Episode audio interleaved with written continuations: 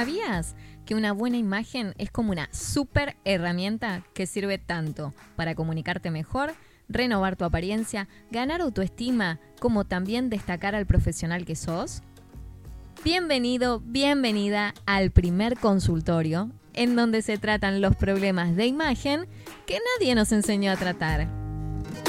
Yo soy Noel Lineiro, tu asesora de cabecera, y juntos trabajaremos para que logres liberarte de tus inseguridades y romper con el miedo a mostrarte. ¿Comenzamos? Hola, ¿cómo estás? Bienvenido, bienvenida una vez más al consultorio de imagen. Bueno, hoy estoy sumamente feliz porque estamos realmente en el episodio número 30. Y esto es gracias a vos. Llegamos a los 30 episodios, gracias a que vos estás del otro lado apoyando este proyecto, escuchándome. Así que más feliz no puedo estar de estar en este nuevo episodio comenzando el 2022. Bueno, espero que hayas tenido una linda Navidad, un fabuloso inicio de año, que hayas descansado si era lo que necesitabas, te hayas divertido o hayas podido ver a algún familiar, algún amigo, aún en estas circunstancias que estamos todavía lidiando con esta pandemia. Bueno, deseo las mejores energías para vos, para este nuevo inicio y que realmente encuentres esas respuestas que estás buscando. Te cuento que el episodio de hoy es muy particular. Ya viste que a lo mejor el título te llama un poquito la atención. Y esto viene de que en el último episodio, el episodio 29, aquel que fue el más largo del 2021 al fin y al cabo, en ese te hablaba sobre cómo hacer un cierre detox de fin de año. Cómo hacer un cierre de ciclo que sea desintoxicante. Te conté que cuando no sabemos por dónde arrancar a diagramar nuestros objetivos para el nuevo año, lo ideal es que comencemos a reflexionar acerca de los hábitos y actitudes que tenemos y que nos molestan. Esos hasta que pueden llegar a ser un poco avergonzantes para nosotros. Tal vez tienen que ver con dejar todo para último momento, esto de procrastinar, con enojarnos muy fácil. Algunos dicen, es que vos tenés mecha corta. con darnos cuenta que nos acostumbramos a mentir solo para impresionar a los demás, entre muchas otras cosas más, muchos otros hábitos o actitudes que son nocivas para nosotros o para la gente que nos rodea.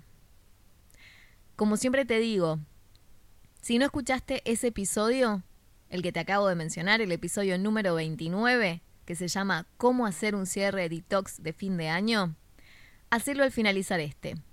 Que no importa que tu cierre de ciclo no lo hayas hecho aún, porque te cuento que no existen fechas límites para los procesos internos. Lo que importa es que lo reflexiones y lo trabajes. Además, es una locura que en diciembre se pueda lidiar, a ver, con las fiestas, con los cambios en el clima, para algunos inicia el invierno a partir del 21 de diciembre. Por acá, en Argentina, donde yo vivo, pasa lo contrario, inicia el verano. Y la energía de las fiestas es como un torbellino de pan dulce, budines, turrones, chocolates con 30 grados de calor. Ni te cuento cómo quedan las pancitas luego de diciembre. Si sos de Argentina sabes de lo que te estoy hablando. En fin, además de todo eso, tenemos que lidiar con la pandemia, con sus variantes y esas medidas que se van tomando al respecto. ¿Cómo te voy a pedir que hagas tu cierre de ciclo personal a las corridas?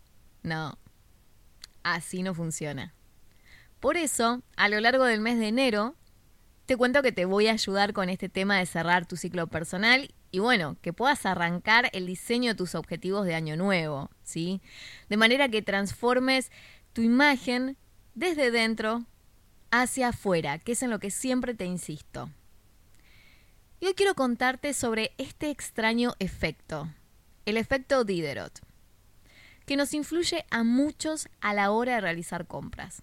Seguramente no lo habrás notado, pero se vuelve una constante en tu vida que atenta contra tu economía y contra tu imagen.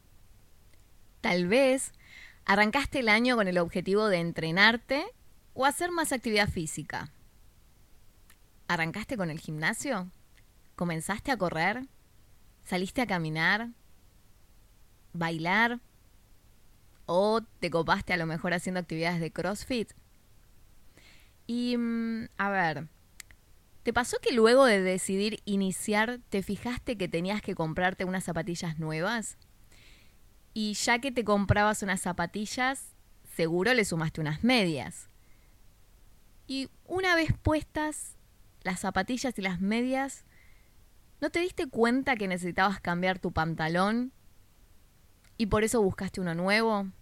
O tal vez una calza o un short y claro, para estar a tono, también va la nueva remera, ¿no? O dos mejor, para tener, para intercambiar, ¿no? Y si pensamos de que puede estar frío, el clima puede refrescar, vamos a necesitar un buzo o una campera, ¿no? Bueno, ni hablar de que tal vez necesitemos un bolso para llevar al club o al gym y adentro cargarle una nueva botellita de agua que esté a tono con todo el resto. Eso sí, ¿eh? ¿Viste cómo arrancaste con un simple objetivo de ejercitarte y lo transformaste en toda una experiencia de compra? ¿Viviste o vivís esta secuencia? Te aseguro que no es casual. Y aunque no lo creas, se trata del mismo espiral de gasto en el que caes también cuando inicias comprando un vestido o un traje para algún evento. Solo se trata de eso al inicio. Pero luego notas que te faltan los zapatos que combinen el cinturón, la corbata, los aros o la cartera. Ahora, ¿por qué nos surge esta necesidad de comprar una cosa detrás de otra? Porque según dicen los expertos, a nuestro cerebro le encanta agrupar las cosas en conjuntos, porque nos genera una sensación de equilibrio y armonía.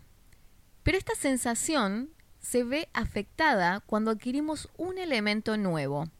Por eso buscamos recuperar la armonía cambiando todos los objetos anteriores a la nueva compra. Es decir, tal vez, supongamos que en las fiestas te tocó armar la mesa de Navidad y decidiste cambiar el centro de mesa por uno diferente. Pero te diste cuenta que no armonizaba con el mantel que tenías. Entonces, compraste uno nuevo. Lo que te llevó, tal vez, también a modificar algo de la cristalería o la vajilla.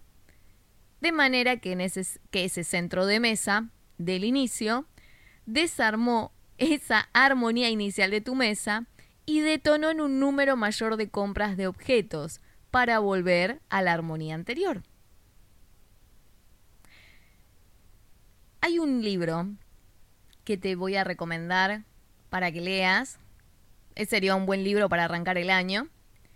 Y se llama El millonario de la puerta de al lado, de Thomas Stanley. Ese libro también lo podés encontrar en versión audiolibro si buscas dentro de YouTube si a lo mejor te cuesta un poco tomar el hábito de la lectura. En este libro se habla de un ejemplo un poco más complejo, más grande, y se cuenta que una persona, cuando cambia una mejor posición económica y una, una mejor posición social, se muda a un barrio de clase alta y allí no es que solo cambia la casa al mudarse, sino que también cambia el auto por lo general. ¿Por qué? Porque necesita que se vea más acorde a los autos de sus nuevos vecinos. Y también se adaptan los muebles a la nueva vivienda. Así es como se inicia una espiral de gastos sin que nos demos cuenta. Que tal vez pueda dejarnos mal económicamente y con deudas, ¿no? Depende de, nuestra situación actual. Así fue como le pasó allá por el siglo XVIII al pobre Diderot. ¿Querés saber quién fue? ¿Querés que te cuente un poco su historia? Denis Diderot fue un enciclopedista, fue un filósofo y también un escritor francés, que lo que hizo fue describir esta espiral de gasto que te estoy contando en un relato, en donde contó su experiencia personal con la compra de una capa que lo llevó a quedar en la ruina. Resulta que este buen hombre acostumbraba a estar en un pasar económico bastante humilde, hasta que un día tuvo un cambio de suerte y la emperatriz Catalina la Grande le compró todos los libros de su biblioteca. Y a cambio de ello, le ofreció una gran suma de dinero. Con ese dinero, lo primero que nuestro querido Denis Diderot se compró fue una capa roja. Esa capa era de un género muy fino y exclusivo para la época, y el usarla lo hacía sentir importante, elegante, destacado. Pero ahí no radicaba el problema. No, no. Sino que el problema estaba en que Diderot notó que no había armonía entre su última adquisición y el resto de sus pertenencias, que eran mucho más sencillas. Por lo que sintió la necesidad de comprar cosas nuevas que combinaran con la belleza de su nueva capa. Así fue como reemplazó su alfombra vieja por una nueva, compró esculturas, cambió sus muebles y, sin darse cuenta, comenzó a gastar en exceso y no solo se había terminado todo el dinero, sino que también ahora estaba endeudado. ¿Ahora entendés por qué se llama Diderot a este tipo de espiral de consumo? Tal vez sufriste el efecto Diderot cuando quisiste cambiar tu sillón en el living y notaste que los demás muebles no combinaban con él, ¿no? ¿Cómo detectás si lo que te pasa a la hora de comprar se trata del efecto Diderot o no? A veces sucede que realmente no tenemos que ponernos para un evento y nos faltan varias cosas para por vestirnos. Esto no es un efecto Diderot, sino que es una necesidad real, la cual se puede trabajar de manera inteligente y anticipada cuando nos organizamos de a poco. Diferente es cuando estrenas algo nuevo para cada evento que tengas y lo acompañas de otros elementos relacionados. Y por ello, vas a encontrar en tu armario que tenés prendas o accesorios con solo una o dos posturas. Terrible es esto para mí. por esto, el efecto Diderot se relaciona más con la acumulación, con la tendencia natural de nuestra mente a buscar tener más cosas, es decir, agregar. Pero no solo agregamos cosas, también luego debemos agrandar los espacios para que entren todas estas cosas, ¿o no?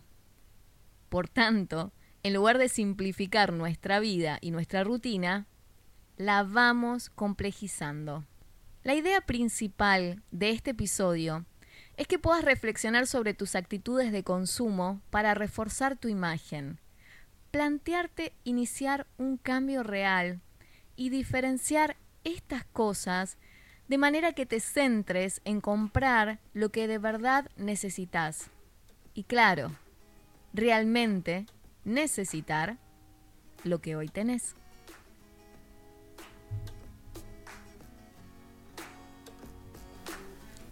Aquí, esto fue el consultorio de imagen. Y yo soy Noel Iñeiro. Por favor, compartime tus comentarios o las dudas que tengas, así las vamos trabajando en los siguientes programas. Si pensás que a alguien le puede servir este contenido, no te lo guardes, por favor compartíselo. Y si querés acceder a más info, ingresa a noelineiro.com, así estamos más en contacto también. La próxima semana te espero por acá para recordarte que sos más fuerte que tus excusas y que es tiempo de que renovemos tu imagen y hagamos visibles tus fortalezas, porque es hora de que las cosas cambien a tu favor. Gracias por estar del otro lado.